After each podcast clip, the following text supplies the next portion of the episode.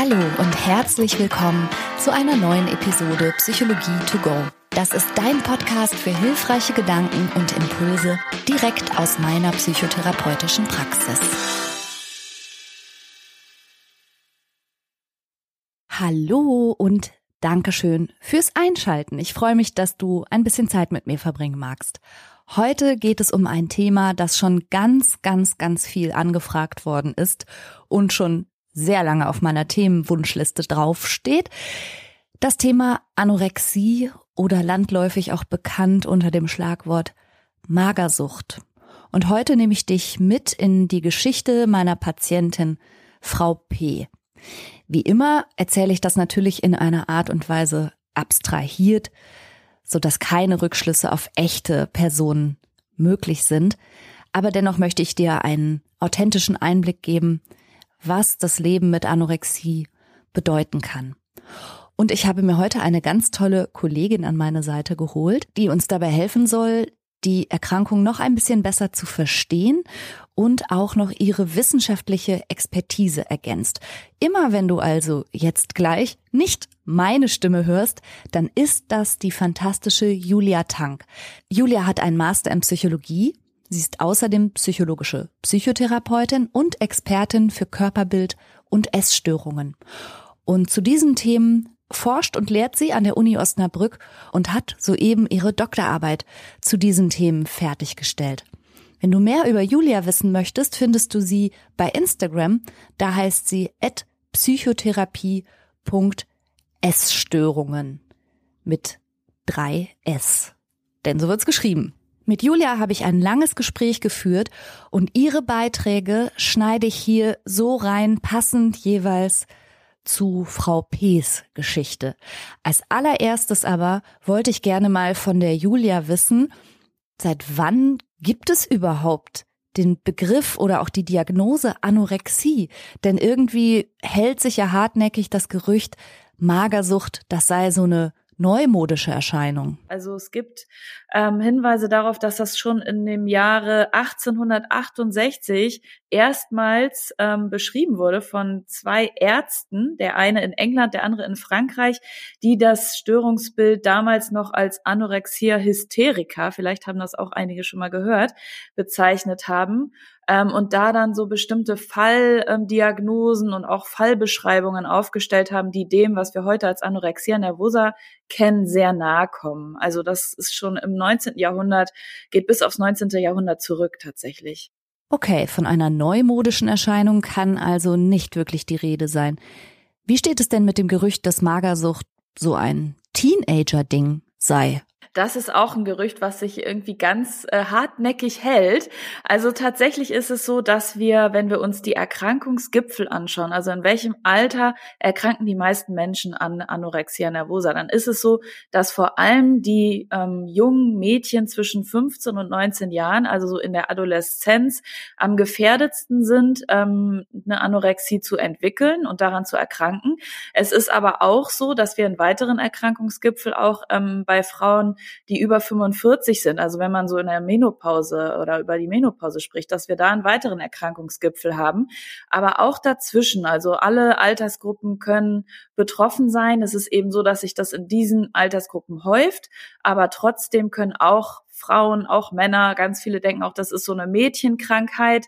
Auch das ist nicht der Fall. Also wir wissen, dass es auch durchaus Männer und Jungs betreffen kann, ähm, in geringerem Ausmaß, aber ähm, so im ungefähren Geschlechterverhältnis von eins zu zehn kann man sagen, ähm, dass es Frauen, also ne, ein Mann kommt auf zehn Frauen ungefähr.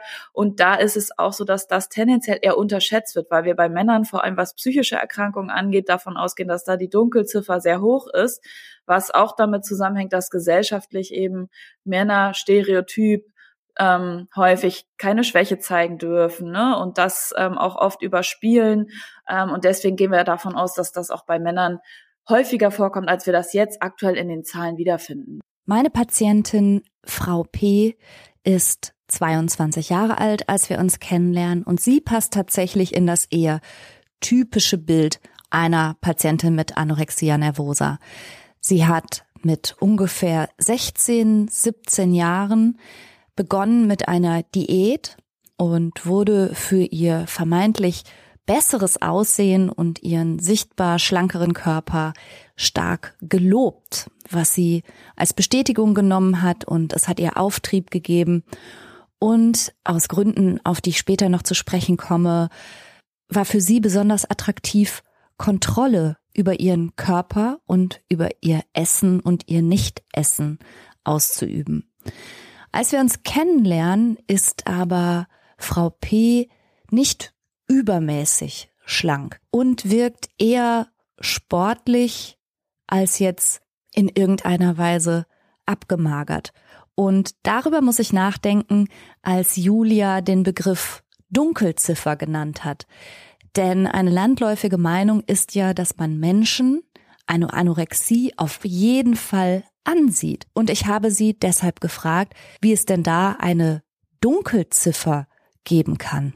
Ja, das ist auch noch ein ähm, großes Vorurteil, was du ja ansprichst, dass eine Essstörung oder eine Anorexie von außen zu erkennen ist. Und das ist was, was in der Gesellschaft auch ganz weit verbreitet ist, dass Menschen denken, ja, wenn jemand eine Essstörung hat oder eine Anorexie, dann muss die Person besonders dünn sein und dann sehe ich der Person das an. Und ähm, es ist aber so, dass nur ungefähr sechs Prozent, das ist eine Zahl, die ich ähm, von einer aus einer Studie habe, aus einer internationalen Studie, ungefähr nur sechs Prozent der Betroffenen tatsächlich sehr untergewichtig sind. Das heißt, der andere Teil der Menschen mit Essstörung, dazu zählt ja nicht nur die Anorexie, aber auch ähm, befindet sich im Normalgewicht oder ist teilweise sogar übergewichtig oder mehrgewichtig. Und ähm, es gibt auch bei der Anorexie ähm, noch eine andere Bezeichnung und die nennt sich atypische Anorexie. Das sind dann die Menschen, die eben kein Gewicht unter einem BMI von 17,5 haben. Das ist so eine festgelegte Grenze aktuell in den Diagnosesystemen, dass Menschen eben, um diese Diagnose zu bekommen, Anorexia nervosa, ähm, ein Gewicht unter einem BMI von 17,5 haben müssen. Und wenn das nicht auftritt, aber alle anderen Kriterien erfüllt sind, dann spricht man aktuell noch von einer atypischen Anorexie. Das heißt, die Betroffenen leiden genauso unter den, unter der Essstörung, unter allem, was damit zusammenhängt, erfüllen aber nicht das Gewichtskriterium. Und das ist auch ganz ähm, nachvollziehbar, wie ich finde, weil wenn man sich überlegt, dass jeder Mensch ja von einem anderen Gewicht kommt, das heißt, wenn ich jetzt zum Beispiel eher mehrgewichtig bin und anfange, weniger zu essen, meine Essensmenge extrem einzuschränken, ganz viel Sport zu machen, dann habe ich eine ganz rapide Gewichtsabnahme, die aber nicht unbedingt dazu führen muss, dass ich mit meinem Gewicht unter ähm, ein BMI von 17,5 komme oder in ein extremes Untergewicht, sondern dann bin ich eventuell, ne, nehme trotzdem 20, 30 Kilo ab in kurzer Zeit, bin aber dennoch nicht extrem untergewichtig und habe aber trotzdem alle Symptome, die man bei einer Anorexie feststellen würde. Und deswegen ist das auch ganz stark in der Kritik, das Gewicht überhaupt noch an dem BMI oder äh, beziehungsweise die Diagnose überhaupt noch an den BMI festzumachen. Also der BMI ist da sehr stark in der Kritik auch aktuell. Hier noch mal ganz kurz zur Erklärung. Der BMI, den Julia hier anspricht, ist der sogenannte Body Mass Index und der beschreibt die Relation der Körpergröße zum Körpergewicht. Da gibt es eine bestimmte Formel, wie man den BMI errechnet und ab einem BMI von 17,5 spricht man von Untergewicht und ein BMI von 14 gilt als lebensbedrohlich. Ja, das ist wichtig, dass du das auch nochmal so betonst, weil ähm, die Anorexie ist die psychische Erkrankung mit der höchsten Sterblichkeitsrate unter allen psychischen Erkrankungen. Und es ist so, dass jede zehnte Betroffene oder jeder zehnte Betroffene, ne, also sowohl Frauen als auch Männer, an den Folgen der Essstörung verstirbt, also der Anorexie. Und das ist eine sehr, sehr hohe Zahl. Und da ist es zum einen so, dass das aufgrund von Suizid ähm, entstehen kann, also ne, Selbstmord, aber auch aufgrund des Hungerns, aufgrund der Folgen des Hungerns, körperlichen Folgen ähm, oder auch aufgrund von Substanzmissbrauch, also dass dann Alkohol zum Beispiel auch häufig eine Rolle spielen kann. Also das sind so die drei häufigsten Gründe, die dann dazu führen, dass Betroffene an der Erkrankung versterben. Die hohe Sterblichkeitsrate und die hohen ähm, ja, körperlichen Folgen und psychosozialen Folgen, die wir haben, stehen dem gegenüber einem Behandlungserfolg, der als unbefriedigend einzuschätzen ist bei Anorexie. Also wir haben da ganz häufig hohe Rückfallquoten nach erfolgter Behandlung bei den Betroffenen.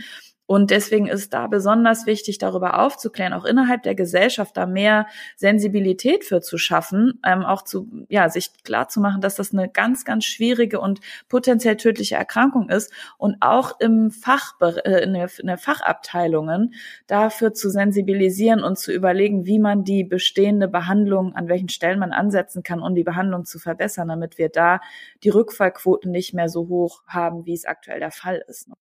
Meine Patientin Frau P ist im unteren BMI-Bereich, aber noch nicht in einem lebensbedrohlichen Ausmaß, so dass ich mir die ambulante Behandlung auch zutraue.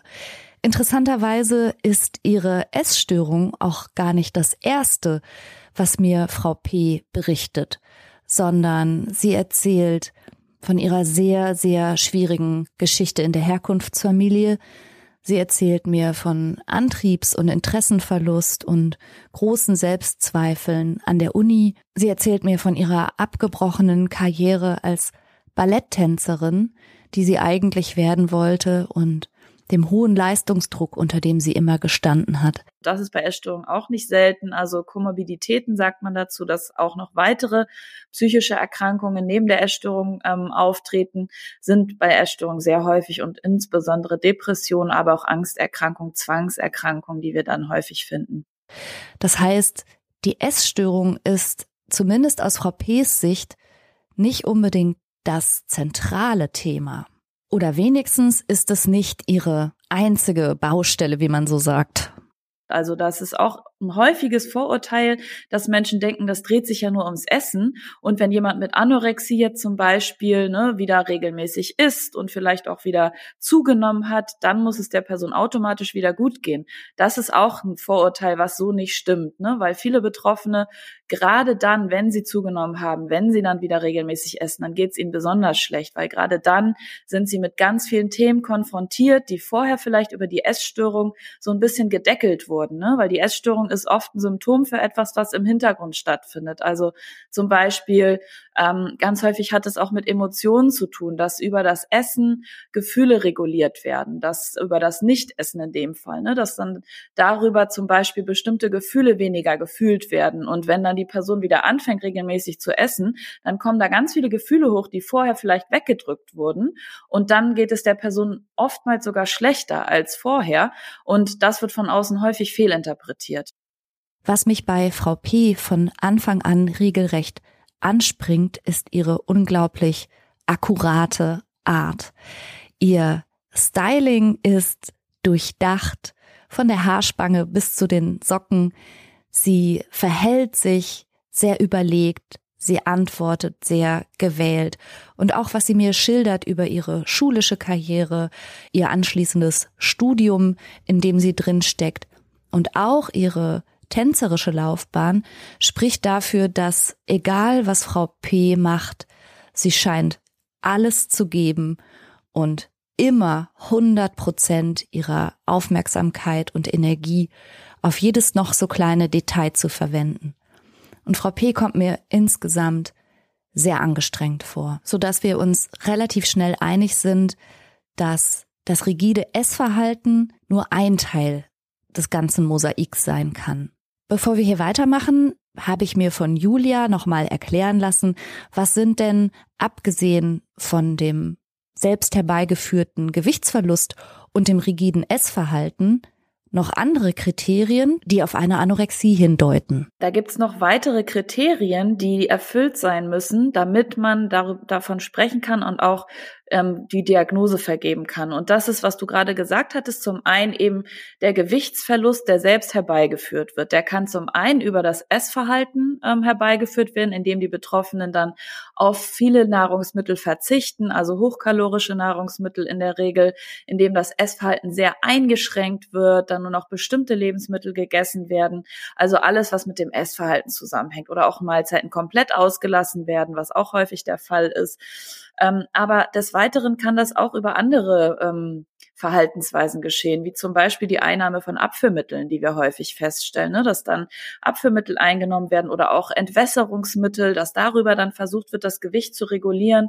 Viele Betroffene ähm, greifen auch auf selbstinduziertes oder selbst herbeigeführtes Erbrechen zurück, also dass dann, wenn etwas gegessen wird, das im Anschluss erbrochen wird, selbst herbeigeführt oder aber auch extreme körperliche Betätigung, also ganz viel Sport, ganz viel Bewegung, ähm, das, wo es wirklich nicht mehr darum geht, dass ich das mache, weil mir das Spaß macht, sondern wo wirklich dann auch dieser Leistungsgedanke und dieses, ich muss das jetzt machen, also so ein Druck auch richtig entsteht, ne, um die Kalorien wieder loszuwerden, die ich vielleicht gerade zu mir genommen habe. Und ähm, das setzt die Betroffenen dann auch sehr unter Druck und da entstehen auch häufig dann so Spiralen, dass es dann immer mehr und immer oder immer weniger gegessen werden muss, immer mehr sich bewegt werden muss, also dass es immer sich steigert von Tag zu Tag und man dann wirklich nicht mehr aus diesem Teufelskreis rauskommt. Ein weiteres Merkmal, was wir auch bei Betroffenen von Anorexie haben, ist die sogenannte Körperschemastörung. Ähm, für die, die das noch nicht gehört haben, die Körperschemastörung ist ein Symptom, bei dem Betroffene ihren Körper anders wahrnehmen, als der vielleicht von außen wahrgenommen wird. Also bei Anorexie ist es so, dass die Betroffenen ihren Körper bis zu 30 Prozent dicker wahrnehmen, als er tatsächlich ist. Und das wissen wir auch aus einigen Studien, wo man untersucht hat. Da sollten die Betroffenen einschätzen an so einem Computer, wie breit sehe ich mich eigentlich und ähm, wie breit bin ich vielleicht tatsächlich auf dem Foto. Ne? Wenn man so ein eigenes Foto von sich sieht, um das einzuschätzen und zu vergleichen. Und da kam heraus, dass Betroffene mit Anorexie ihren Körper sehr, sehr extrem überschätzen, sich also viel dicker wahrnehmen, als sie tatsächlich sind. Und diese verzerrte Wahrnehmung des Körpers geht dann auch mit einer massiven Angst einher, an Gewicht zuzunehmen. Also die Betroffenen haben große Angst davor, zuzunehmen.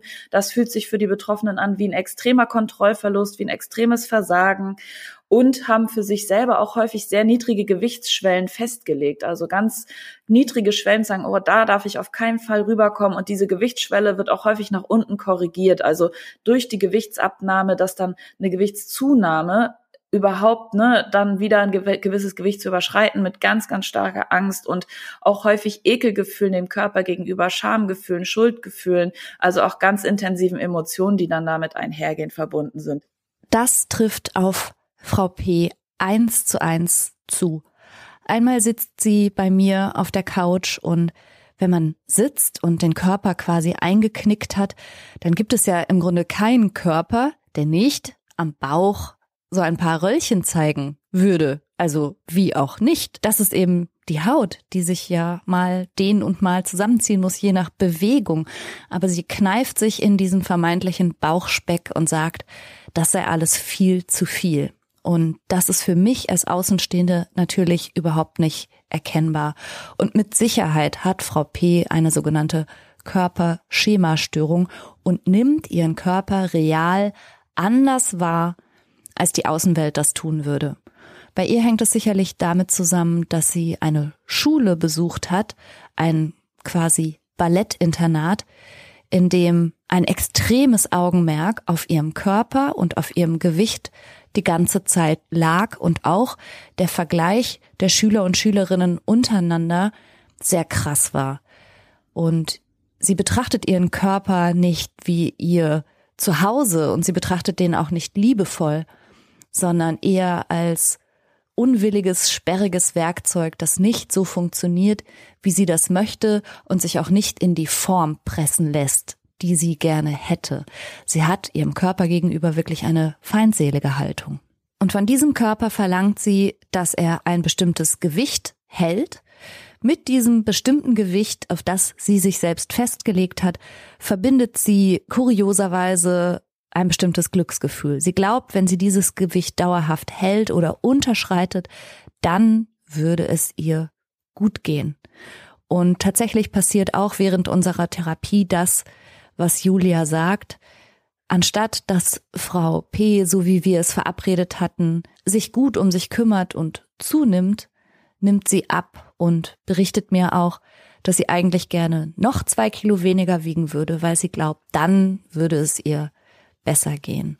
Und das sind so die wirklich kritischen Momente in der Therapie, wo ich auch überdenken muss, ob wir das ambulant eigentlich so weiterführen können, denn ich bekomme Angst um Frau P.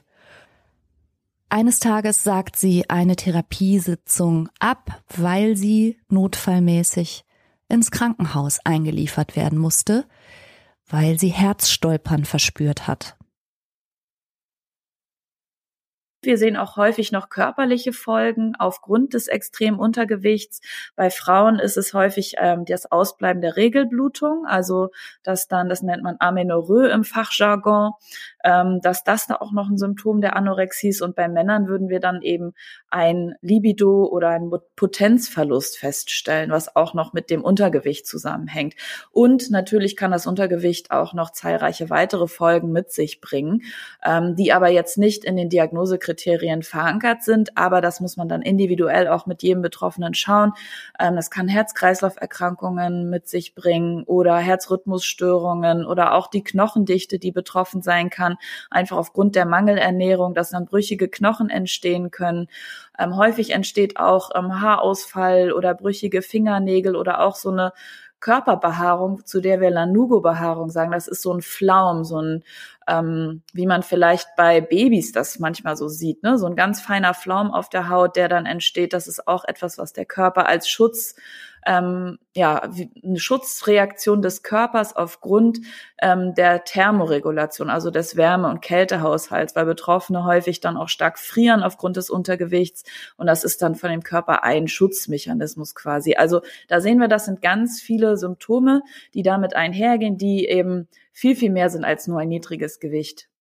Diese körperlichen Folgeerscheinungen, die sich auch bei Frau P zeigen, erschrecken sie, denn sie möchte schon, dass ihr Körper funktioniert und eigentlich möchte sie ja auch, dass ihr Körper gesund sein soll. Es ist auch oft der Fall, dass Betroffene, die dann sehr niedriges Gewicht haben, auch oft gar nicht so richtig mehr in der Lage sind, auf klassische Psychotherapie, also auf Gesprächstherapie, ähm, ja, da von der Konzentration mitzuhalten oder mitzugehen, ne? weil durch das niedrige Gewicht, durch diese Mangelernährung ähm, der Körper irgendwann auch gar nicht oder das Gehirn nicht mehr hundertprozentig versorgt ist und das ist auch eine Folge, dass es deswegen auch oft nicht möglich ist, wie mit jemandem, der Normalgewicht hat, jetzt direkt in die Psychotherapie einzusteigen. Also da geht es erstmal um die Gewichtssteigerung vor allem und dann im Verlauf auch, auch darum, natürlich mit den Betroffenen auch an den Ursachen der Essstörung zu arbeiten, an dem Körperbild zu arbeiten.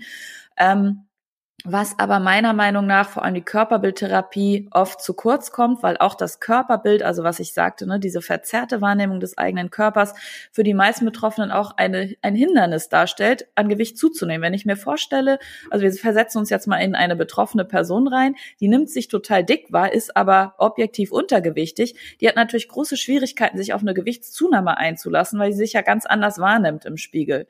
Und deswegen ist es auch bei Untergewicht wichtig, das Körperbild mit einzubeziehen einzubeziehen und die Betroffenen darin zu unterstützen und zu motivieren, ähm, Gewicht zuzunehmen und eben auch aufzuzeigen, dass die Wahrnehmung, da gibt es verschiedene Möglichkeiten, wie man das machen kann, diese verzerrte Wahrnehmung den Betroffenen bewusst zu machen und auch sichtbar und deutlich zu machen. Ich bitte Frau P mir einmal aufzuschreiben und einen Einblick zu geben, wie sie so ihre Tage verbringt. Und das ist schon ziemlich erschreckend. Sie beginnt jeden Tag mit der Waage, und von der Zahl, die diese Waage anzeigt, hängt es dann ab, ob es für sie gefühlt ein guter Tag oder ein schlechter Tag wird.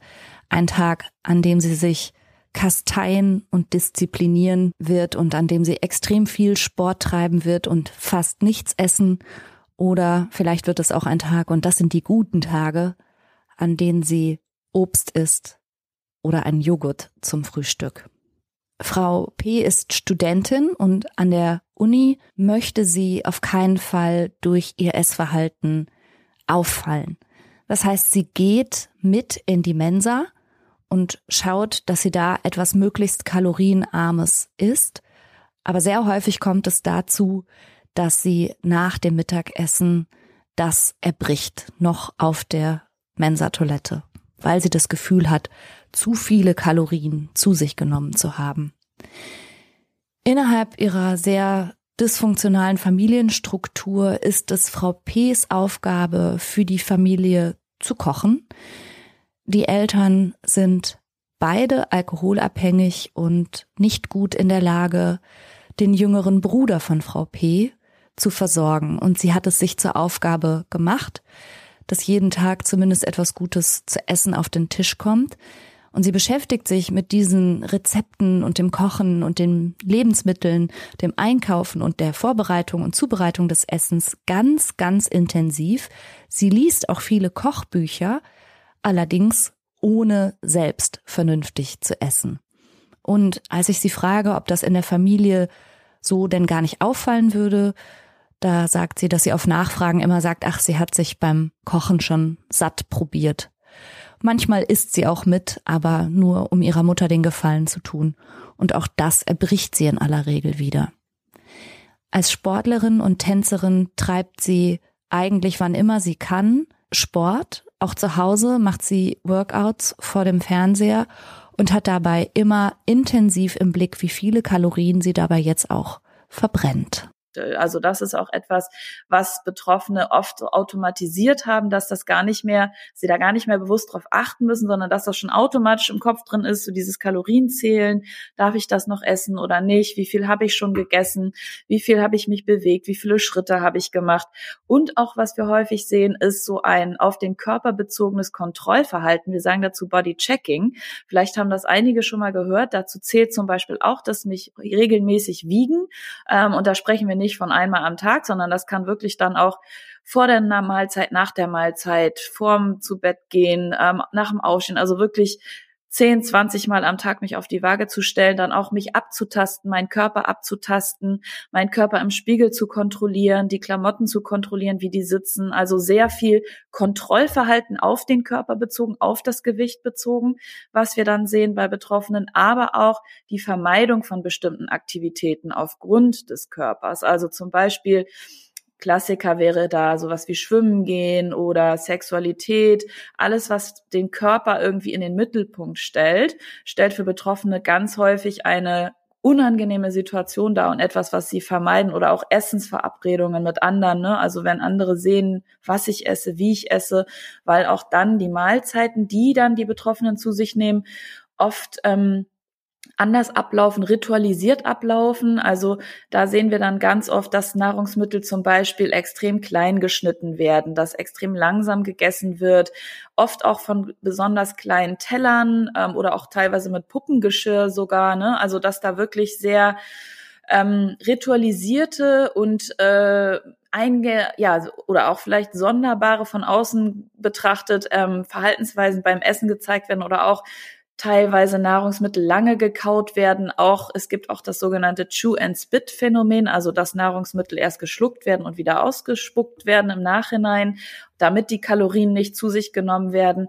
Also da gibt es beim Essen, bei der Mahlzeit ganz viele Dinge, die man von außen sehen würde, die dann natürlich auch sehr schambehaftet sind für die Betroffenen, weshalb dann auch oft Mahlzeiten oder gemeinsame Mahlzeiten mit anderen vermieden werden. Frau P. kann sich nach und nach auf unser gemeinsames Behandlungsziel, was zunächst tatsächlich darin besteht, vor allen Dingen zuzunehmen, einlassen. Aber es fällt ihr sehr, sehr schwer. Und von einem stationären Aufenthalt, den ich ihr zunächst wirklich dringend ans Herz lege, möchte sie gar nichts wissen.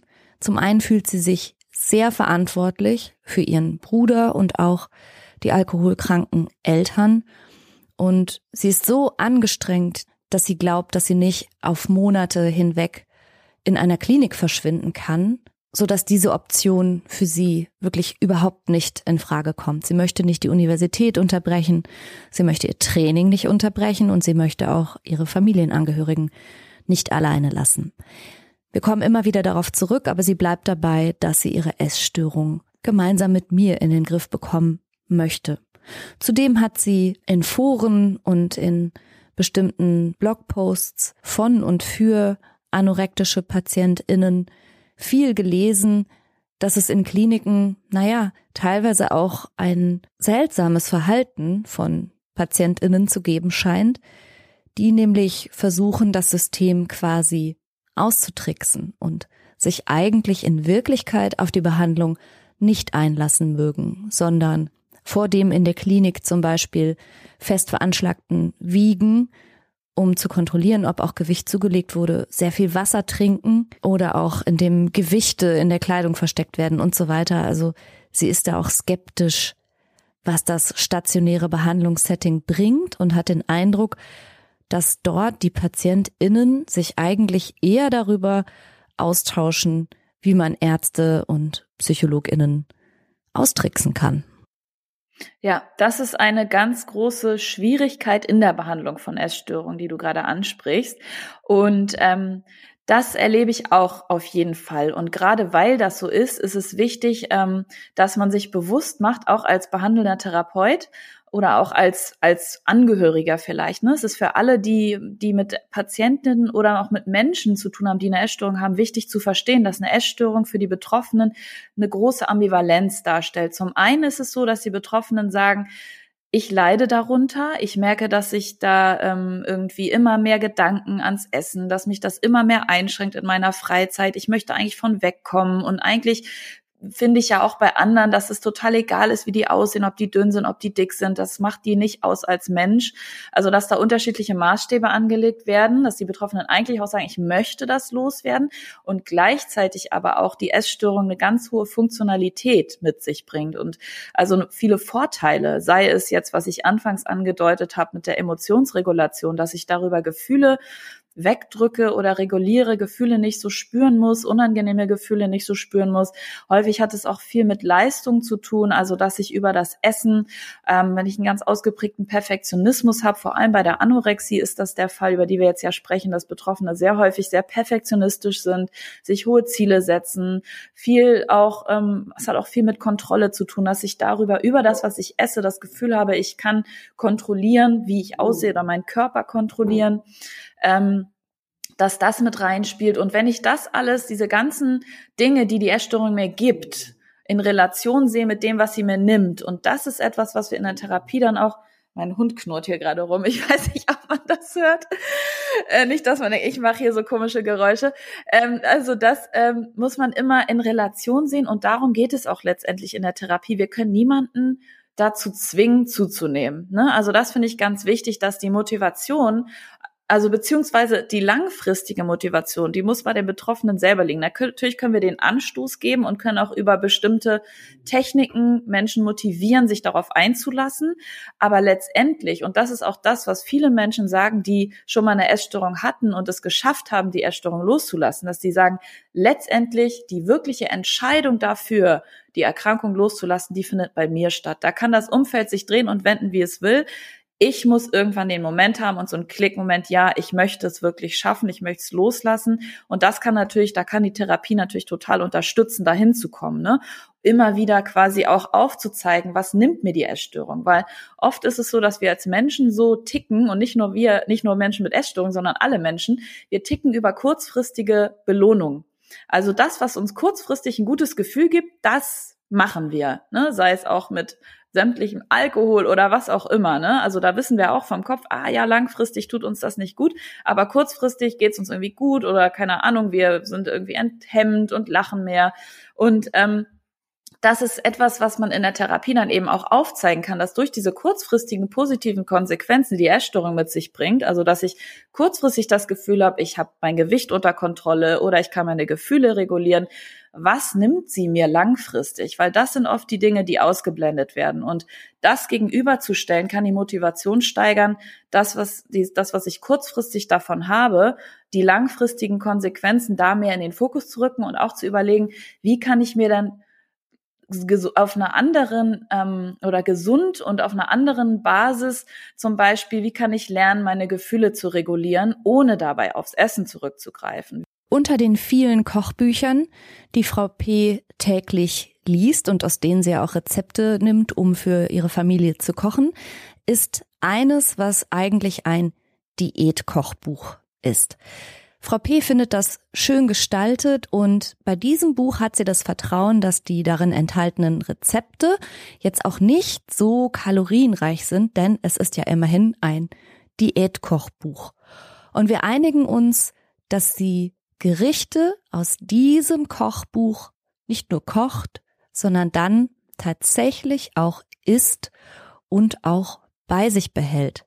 Und so beginnt Frau P langsam, aber stetig wieder regelmäßig zu essen und auch auszuhalten, dass sie befürchtet, dass jetzt ihr Gewicht vollkommen ausufert, was aber gar nicht passiert. Und abgesehen von ihrem Essverhalten sprechen wir natürlich über ihre familiäre Situation, ihre biografische Prägung, ihren hohen Leistungsanspruch und auch ihren nachvollziehbarerweise dringenden Wunsch, bei all der Unkontrollierbarkeit, der sie sich in ihrem Leben ausgesetzt sieht, zumindest all das zu kontrollieren, was sie kann. Und da hat sie eben das ganze große Feld des Essens und des Sportmachens für sich entdeckt. Da hat sie das Gefühl, Kontrolle zu haben. Und wir sprechen darüber, dass es sich total lohnen kann, dennoch hier die Kontrolle loszulassen. Das ist etwas, was erst im Verlauf der Therapie dann wirklich rauskommt und zum Tragen kommt. Weil wenn man sich das vorstellt, die Patientinnen kommen in die Behandlung, ich sage jetzt immer Patientinnen, es können natürlich auch Männer sein, ne, aber es sind häufig eben eher Frauen oder junge Frauen, ähm, kommen in die Behandlung und es dreht sich 95 Prozent der Gedanken drehen sich ums Essen.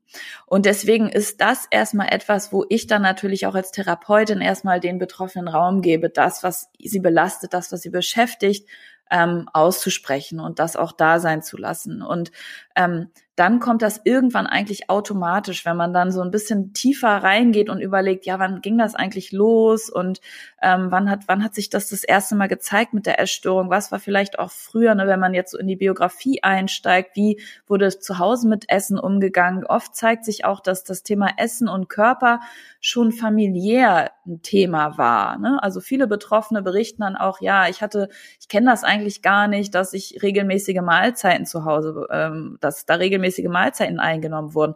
Oder meine Mutter hat eigentlich immer Diät gemacht. Ich kenne das gar nicht, dass meine Mutter ähm, mal sich was gegönnt hat oder mal äh, auch Kontrolle abgegeben hat im Rahmen von, ich erlaube mir jetzt auch mal irgendwie zwei Nachtische oder überhaupt mal einen Nachtisch oder ähm, und auch das mit Essen ganz oft schon sowas wie Belohnung und Bestrafung verbunden war. Also dass, wenn du das machst, dann darfst du den Nachtisch essen. Das kennen vielleicht auch ganz viele, die zuhören, dass wir das in unserer Gesellschaft ganz oft machen, dass wir über Essen belohnen oder auch sagen oder auch bestrafen, ne? sagen, wenn du das nicht, dann kriegst du das nicht, dann darfst du den Nachtisch nicht essen, wenn du das jetzt so so und so machst. Du musst erstmal das machen, dann gibt's das.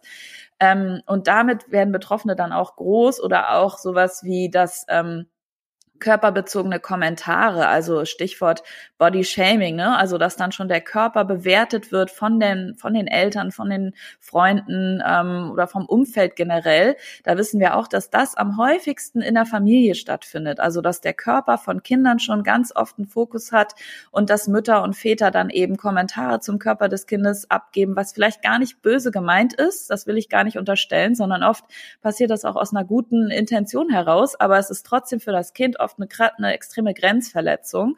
Und ähm, das führt dann eben dazu, dass Kinder schon lernen, ähm, ich oder mein Selbstwert hängt davon ab, wie ich aussehe, wie mein Körper aussieht. Weil ganz oft steckt hinter der Essstörung eben auch ein niedriges Selbstwertgefühl, der Wunsch, ähm, meinen Selbstwert zu stabilisieren darüber, wie ich aussehe, über meinen Körper, über das Aussehen und auch eben dann, wenn ich zunehme, so ein Gefühl von Versagen, ich habe es nicht geschafft. Ne? Das hängt ja, ist ja auch etwas, was sehr auf meinen Selbstwert bezogen ist, so ein Versagensgefühl.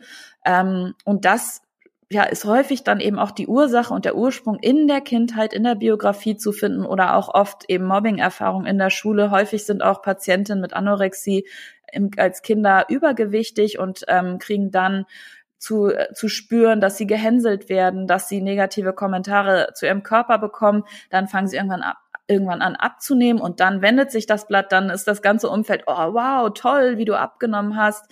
Und ähm, durch diese Anerkennung kann es dann auch passieren, dass man dann eben in diesen, ja, letztendlich ne, Wunsch nach Anerkennung auch aufgrund eines niedrigen Selbstwertgefühls dann eben weiter abnimmt und weiter abnimmt und das dann irgendwann in eine Richtung geht, wo es dann eben nicht mehr gesund ist und wo dann die Betroffenen nicht mehr davon, ja, eben nicht mehr gedanklich sich davon nicht mehr lösen können, von dieser, ich muss immer weiter abnehmen. Ähm, so kann das ganz viele Ursachen haben und ähm, da findet man dann ganz schnell auch die Bereiche, die eigentlich dahinter stecken, sei es jetzt Selbstwertgefühl oder auch Gefühle zu regulieren oder Anerkennung zu bekommen oder Kontrolle herzustellen, wenn ich das Gefühl habe, ich bin in einem Umfeld groß geworden, in einem familiären Umfeld, wo alles gefühlt außerhalb meiner Kontrolle war, meine Eltern sich irgendwie die ganze Zeit gestritten haben, dann versuche ich wenigstens über das Kontrolle herzustellen, dass ich meinen Körper und mein Essverhalten zu versuche zu kontrollieren. Ähm, und so ähm, über die Geschichte, über die Biografie kann man dann im Verlauf, wenn das Essverhalten oder das Essen nicht mehr so 100 Prozent im Fokus ist, wie es am Anfang der Therapie der Fall ist, dann ähm, ist es ganz wichtig, auch auf die Hintergrundthemen zu sprechen zu kommen. Von der Körperschema-Störung haben wir bereits gesprochen. Die lag bei Frau P. definitiv vor. Sie hat ihren Körper viel negativer wahrgenommen und den Fokus auch ganz auf die in ihren Augen wohlgemerkt negativen Aspekte ihres Körpers gelegt. Und nicht nur war dafür verantwortlich natürlich der krasse Vergleich innerhalb ihrer Ballett- und Tanz-Peer Group und ihrer sonstigen Peer Group, sondern vor allen Dingen auch hat der Konsum bestimmter Social-Media-Kanäle ihr sehr zugesetzt. Und ich wollte von Julia gerne wissen, welche Rolle Social Media eigentlich spielen. Ja, das gut, dass du das ansprichst, weil das Thema Social Media wird ja immer präsenter in unserer Gesellschaft und vor allem auch bei jungen, jungen Zielgruppen, die wirklich viel Zeit auf Social Media verbringen. Und ähm, deswegen ist das etwas, was man auch definitiv thematisieren sollte. Es ist so, dass auf Social Media schlanke und perfekte Körper überrepräsentiert sind. Das merkt man schon, wenn man irgendwie durch Instagram scrollt oder auch wenn man sich die klassischen Medien anschaut. Wenn wir jetzt nur mal auf Fernsehen zum Beispiel oder Filme uns anschauen, da sind ja auch die Schauspielerinnen in der Regel eben sehr normschön ähm, und perfekt in Szene gesetzt. Und das sehen wir auf Social Media durch die ganze Bildbearbeitung, durch die Filter, die da eingesetzt werden, natürlich auch extrem. Und ähm, da haben wir auch an der Uni Osnabrück selber zugeforscht, aber auch andere Forschergruppen haben sich das natürlich schon intensiv angeschaut. Und wir wissen, dass Social Media einen Einfluss hat auf das Körperbild, sowohl von Betroffenen der Essstörung als auch auf gesunde Frauen und Männer, ähm, dass es eben so ist, wenn ich mich sehr viel mit diesen perfekten Körpern konfrontiere, da gibt es ein Modell, das nennt sich Tripartite Influence Model. Das ist von Thompson et al., wer das googeln möchte. Ähm, da geht es darum, dass die Medien dazu führen, dass soziale Vergleichsprozesse entstehen. Also ich sehe dann ein Bild auf Social Media von einer perfekt durchtrainierten Frau zum Beispiel das führt dazu, dass ich mich mit diesem Bild vergleiche. Und dann komme ich oftmals dazu, oh, ich sehe aber nicht so perfekt aus wie die. Ähm, also es sind dann eben Aufwärtsvergleiche. Das heißt, ich sehe mich schlechter als die Person. Ich gucke nach oben, nach, wow, die ist ja viel toller, die sieht ja viel besser aus. Ähm, und dann durch diese sozialen Vergleichsprozesse entsteht körperliche Unzufriedenheit. Das heißt, ich werde mit mir unzufrieden. Ich fange an, oh, ich muss was ändern. Dann kann es eben dazu kommen, dass ich dann durch diese Körperunzufriedenheit, das eine Emotion ist, ein Gefühl, was ich dann habe, das dann eben auch handlungsweisend sein kann. Also durch dieses Gefühl, mit dem ich dann nicht aus oder dass ich nicht aushalten kann. Dadurch fange ich an, mein Essverhalten zu verändern, mehr Sport zu machen und so weiter. Und das würde man sagen, geht dann eben in die Richtung gestörtes Essverhalten. Nicht jedes gestörte Essverhalten ist automatisch eine Essstörung, aber es kann eben zu einer Essstörung werden. Ne? Diäten sind zum Beispiel auch ein Risikofaktor, um eine Essstörung zu entwickeln. Genauso ist Körperunzufriedenheit ein Risikofaktor, eine Essstörung zu entwickeln. Das heißt, dann durch diese Risikofaktoren kann es eben dazu kommen, dass ich dann eine Essstörung entwickle. Und in jedem Fall ähm, ist Social Media ein Faktor, der das Ganze beeinflussen kann, aber nicht automatisch führt Social Media zu einer Essstörung. Das ist mir auch nochmal wichtig zu sagen. Was wir wissen, ist, dass der Konsum von aussehensbezogenen Inhalten auf Social Media, die eben dieses Körperideal verkörpern, ne, also dieses perfekten Körper, wenn wir uns das häufig anschauen, dann kann es dazu führen, dass wir uns eben da abwerten und uns selber mit uns unwohler fühlen. Das ist auf jeden Fall ein Effekt, den wir da haben.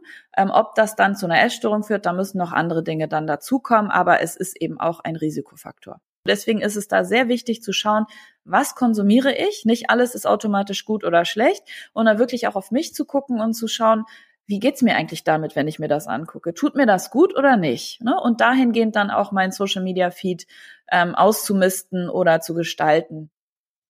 Frau P. ist fast zwei Jahre bei mir in Therapie und ihr Essverhalten ist immer noch nicht flexibel, sondern sie hält sich relativ sklavisch an die Pläne, aber immerhin, sie hat gesunde Pläne und sie isst.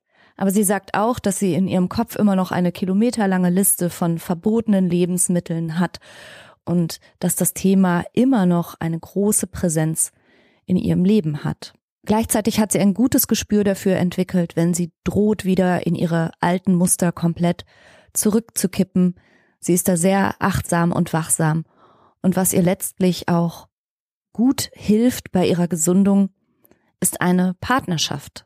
Frau P. ist zum ersten Mal liiert und auch die Körperlichkeit in der Beziehung und ihren Körper mal auch ganz anders zu erfahren und nicht nur als Leistungsinstrument, sondern sich als Person geliebt und wertgeschätzt und angenommen zu fühlen, das gibt ihr noch so das letzte bisschen Zuversicht, dass sie den Weg jetzt alleine weitergehen kann.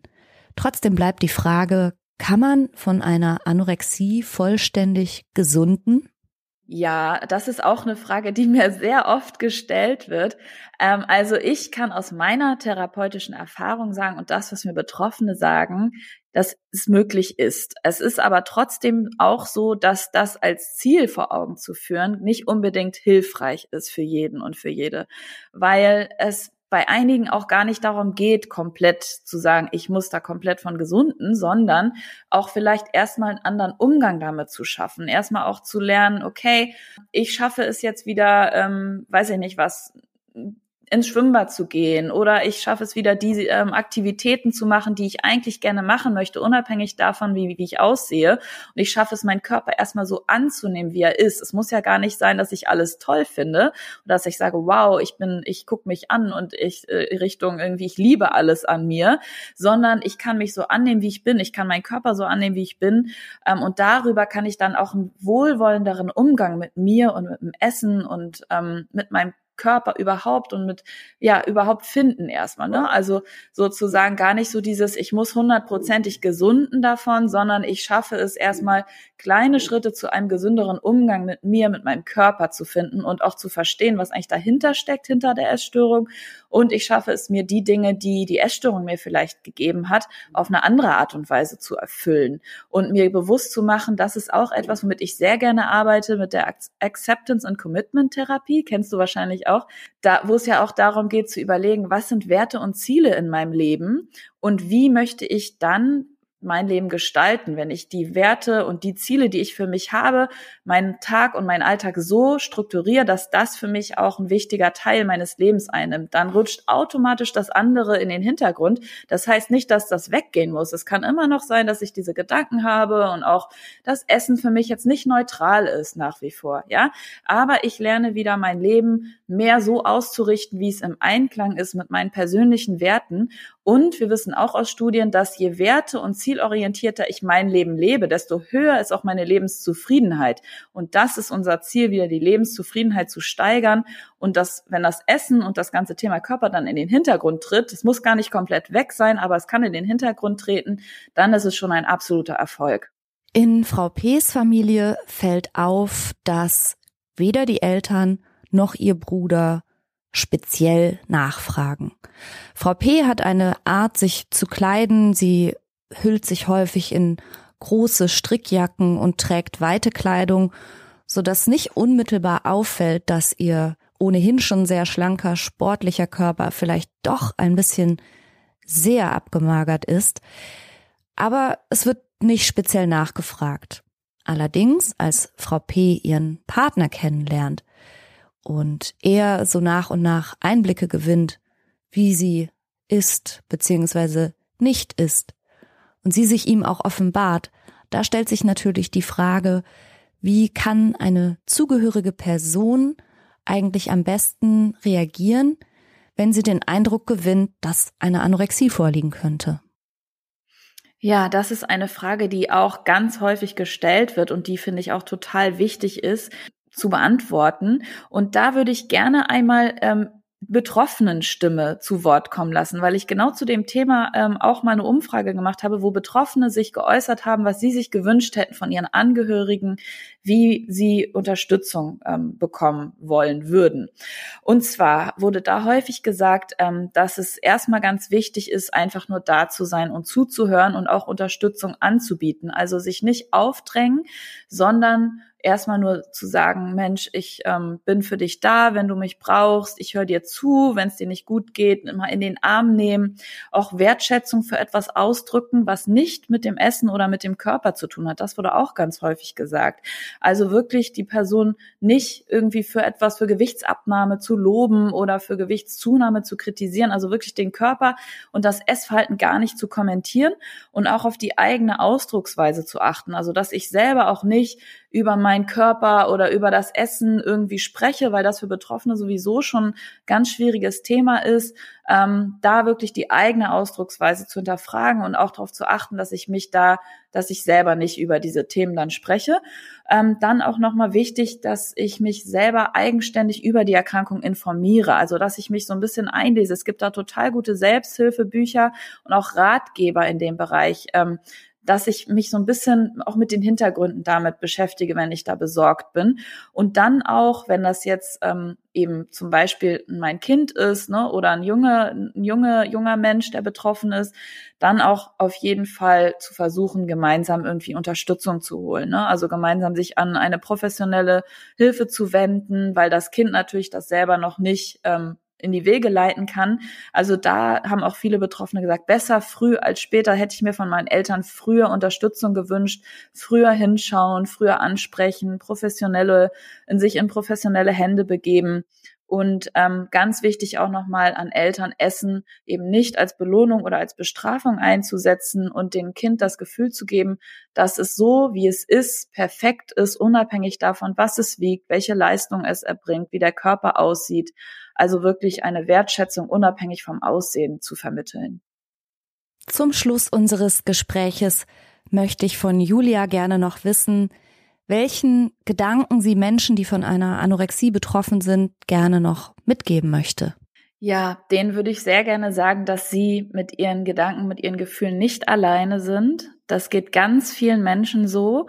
Ähm, und dass es erstmal total mutig ist, sich das einzugestehen. Also das ist der erste Schritt, auch sich einzugestehen, Mensch, da merke ich irgendwie, dass, äh, dass mich das belastet, ne? dass das vielleicht ähm, großen Raum bei mir im Kopf einnimmt.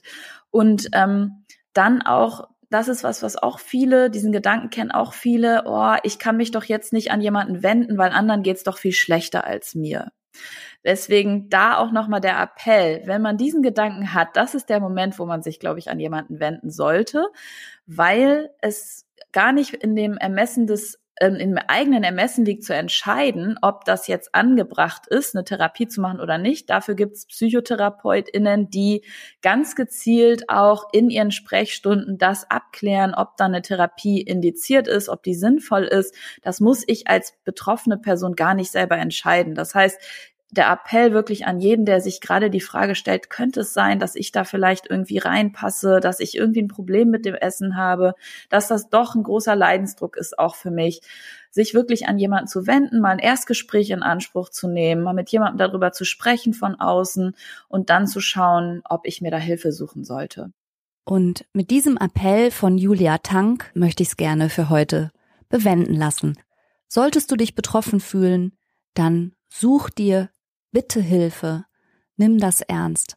Ich danke dir wie immer für deine Zeit und für dein Interesse und fürs Zuhören. Und weitere Informationen auch über Julia Tank und ihr Instagram-Profil mache ich dir wie immer in die Show Notes. Bis nächste Woche. Tschüss.